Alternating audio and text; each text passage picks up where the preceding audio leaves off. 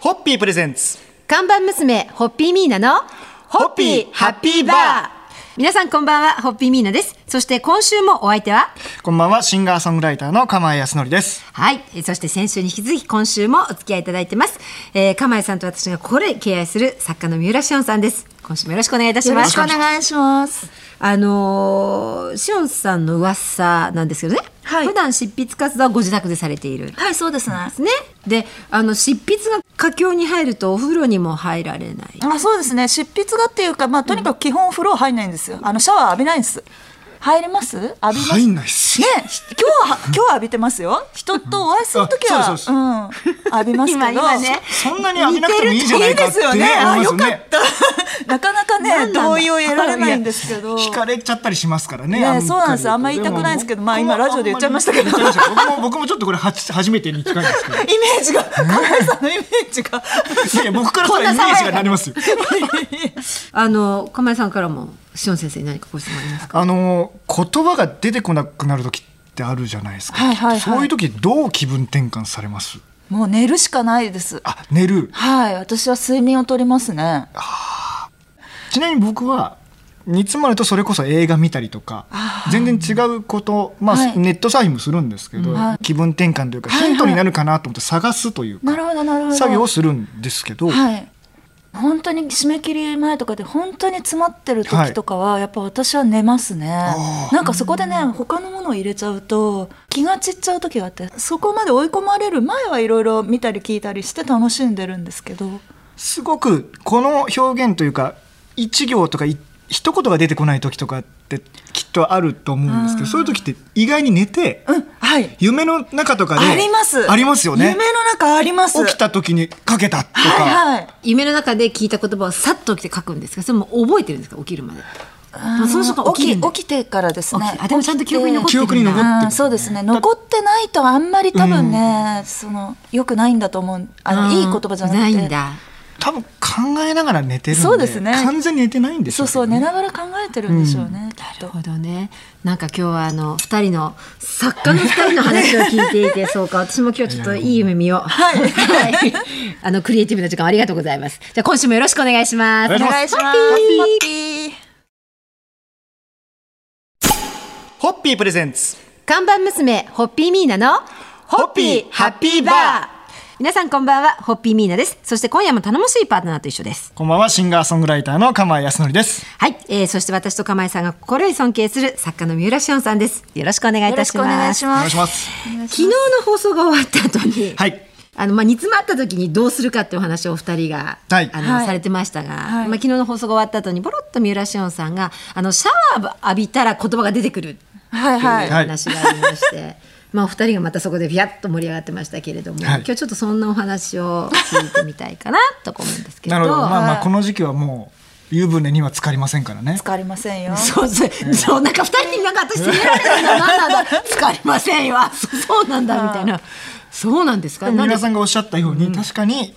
その刺激になってそう普なん段ですしないことというかちょっと距離をそう距離を空けてそうなん新でしすく捉えられるんでしょうね何気ない作業がそうなんですその普段、湯船にも使わずシャワーも浴びないのかって言われると辛いんですけど、まあ明るい引きこもり生活をして締め 切り直前とかはもうシャワーも浴びないんですよ。うんうんうんそこで何日も浴びず詰まってしまった場合書くのがもう最後の手段としてシャワー浴びるんです。そうするとほどおっしゃった通りその湯の刺激に湯の刺激によっ 降てり注ぐ湯の刺激によって「来た!」みたいな浮ちょかっんとだ僕みもたいなこの。夏チャレンジしますそれやっています、はい、あの相当シャワー浴びない期間をためないとダメです。そうですよねあどれぐらいですかね、大体。うんまあ夏は厳しいですけどね。でも冬とかだと一週間ぐらい私浴びない時ありますからね。そこで食貯めるんだ。食べま食べます。貯めるはい。へえ、どこかでその最後の手段みたいなのも意識して貯めてられてるんですかね。うんまあそれいってや嘘ですね。ただあのあれです。物草で浴びないだけなんですけど。いやいやいやいや確かにちょっと面倒くさいと思っちゃったりするんです面よ倒うちにずっといるとね。そうか、じゃあ、あのなんかいいものを作りたいときはシャワーを浴びないと。はい。極論かもしれないですけども、そうですね。社会生活に影響が出ない程 度に。まあ社会生活に影響が出ない程度にね。はい。でも近々あれですかね、お二人ともこうシャワー浴びない日が来そうな予感とかありますいか。やもう今夜は浴びないですよね。あ、明日予定ないから。僕も作業だけですね今夜じゃあ、あの、お二人からきっと近いうちに傑作が生まれるということを、ファンの一人としては期待して、ホッピーホッピーホッピープレゼンツ看板娘、ホッピーミーナの、ホッピーハッピーバー皆さんこんばんは、ホッピーミーナです。そして、今夜の私のパートナーは、こんばんはシンガーソングライターの釜井康則ですそしてそして今夜も作家の三浦俊さんにお付き合いいただきます。よろしくお願いします。よろしますありしくお願いがとうございます今日なんですが、はいえー実はごめんなさい、私まだあの拝読してないんですけれども、私が釜井さんから初めて三浦俊さんのお話をお聞きしたときに、釜井さんがおっしゃった光。はい光についてお話をいただきたいと思いますが、釜井さんから俊先生に僕ご質問ありますか今また読みながらちょっと映画も見見つつというかあーのどうもありがとうございます見比べながらこう今また読んでるところなんですけど すごい。はいあのちょっとまた「魔法の駅前ただ便利券」とは違ったタッチというかすごはいく内容がまあ重いというあー、そうですね。はい。あの島で育った、はいえ3人が主人公で、えーそこに秘密を共有してっえてえいう話が進んでいくんですが、まあ、はいあんまり言っちゃうとネタバレになってしまう のでこれどういう経緯で書かれたというか書こうとこの内容を思ったんですか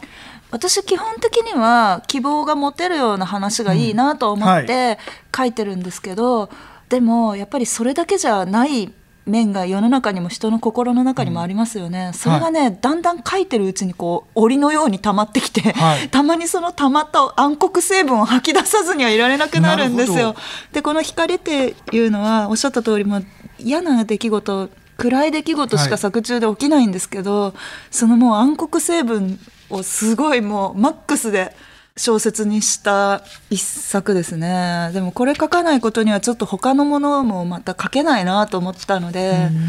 んそういう思いで取り組みましたね。僕もそれこそ今毒みたいなものうをん吐き出して書きたいなって欲あは、でもなかなかちょっとできないとこもまだ振り切れていないとことかもあったりとかして、それは今葛藤中なんですあけーそうどですすかごくまたヒントにというか、あここまでさらけ出して書くというかある種闇みたいな部分だったりとそかうってでいすうねもうんのうをん書けたらいいななんて、はい僕も思思ってます今。いやでもそれはまた楽しみですねどんいやなもう曲になるか。 ちなみに「光」って曲あるんですけどそれはまた違うまたあのへ違う内容なので聞いてみままたぜす。ひはいトリビュートで、トリビュートで。光トリビュート でね。はい、それでは、えー、あの三浦紫音さんの代表作の一つである光に乾杯を。はい、乾杯。乾杯ハッピーホッピープレゼンツ看板娘ホッピーミーナのホッピーハッピーバー皆さんこんばんはホッピーミーナですそして今週のお相手はホピーハピファミリーのこんばんはシンガーソングライターの釜井康則ですはいそして今夜も三浦紫音さんにお付き合いいただき一緒にホッピーを飲みながらこの番組をお送りいたしますはい、えー、ただいま全国の書店で平積中の最新作は角川書店から発売されている野々花通信でございます。はいはい、えー横浜でミッション系のお嬢様学校に通うののと花という2人の女性の20年以上に及ぶ人生を全編書簡形式で書いた感動作ですね。はいえー交換日記から始まり手紙を使った文通となり時代の変化とともにメールでのやり取りとなっていきますが物語に出てくる設定はこれシオンさんの実体験というのも織り込まれてるんですかそうですねある程度私も女子校に通ってたので、いあの女子高校生同士のなんかこうやり取り、その学校でもしゃべすごいいっぱい喋ったのに家帰ってまた手紙書くみたいな そういうのはすごい反映されてますね。あのー私も同じ学校じゃないですか、なのはでいすごくわかるんですよ、この世界ありがとうございます。あのここかなりリアル女子校の生が書かれてるので衝撃かもしれないですけど、勉強し ますぜひお勉強いただきたいと思うんです がまだちょっと僕は読めてないので本当に申し訳ないですいやいや全然そんな、はいあの物語が始まるのが昭和59年からですよね。そうですね。で、しおはんいさんが実際に体験された時代も少し前で、むむしろこれまさに私がリアルタイムで中高生だった頃なんですけれども、あの本当に当時の世相なんか盛り込まれてるので、私としてはもう本当に自分のリアルタイムに女子高時代を思い出す感じで、あーありがとうございますはい、あのーすごい懐かしかったんですけど、これ設定を昭和59年にされたその理由ってあるんですか？そうですねこの小説割と長いスパンの出来事を書いてて、物語の最後が結構2010何年とかなんですよ、なのでその終わりから逆算して、で昭和の終わりの頃とかもちゃんとこう昭和が終わった時のこととかも入れたいなと思ったので、うんうんうん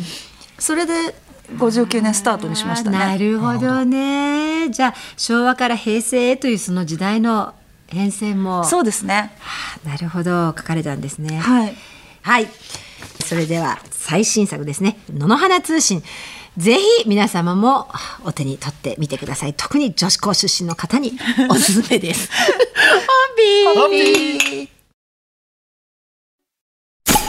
ホッピープレゼンツ 看板娘ホッピーミーナのホッピーハッピーバー皆さんこんばんはホッピーミーナですそして今週のお相手はホッピーハッピーファミリーのこんばんはシンガーソングライターの釜井康則ですはい、えーそして2週間にわたって、えー今もう大人気作家の三浦紫音さんわざわざお越しいただきましたお付き合いいただきましたありがとうございましたありがとうございました。えーさて夢を語るドリンクホッピー、えーそして夢を語る番組ホッピーハッピーバーではゲストの皆様の夢をですね最後に伺っております、えー、シオンさんが夢はと聞かれて思われることなんでしょうかそうですね。楽しく暮らす。いいです ね楽しく暮らすどこがいいですかどんな環境どこがいいです楽うしくん。なんだろう環境とかもそうなんだけど、あんまりこう自分も無理をせず他人にも何かこう無理をしずに暮らせるのが一番楽しいかなと。なんて言うんだろう、あんま思い詰めすぎずに生きる、うんうんうんそういう生き方できたらゆいいなっていうのが夢ですね今私 の。えっと、その時はきっと毎日シャワー浴びれるかもしれないですね。そうですか。はいえーお伺いで、あの、お伺いしていいのかわかんないけど、次回作の構想はどんなものが終わりですか。そうですね最近割と長編書いてきたので、ちょっと何編か短編を書いて、またなんかちょっと頭切り替えていきたいかなと思ってますね。はい、楽しみです。はい。じゃあ、どうぞ、かまえさん。じゃあ僕の夢言っていいですか、はい、どうぞ。なんかこの先一緒にお仕事できたらいいなと思ってますああそれは本当ぜひ何かあったら嬉しい です。やっぱりでもね、ゆ叶うという字もそうですけど、口に出しとかないと十回言わないと叶わないですよ。い や、いや大丈夫です今。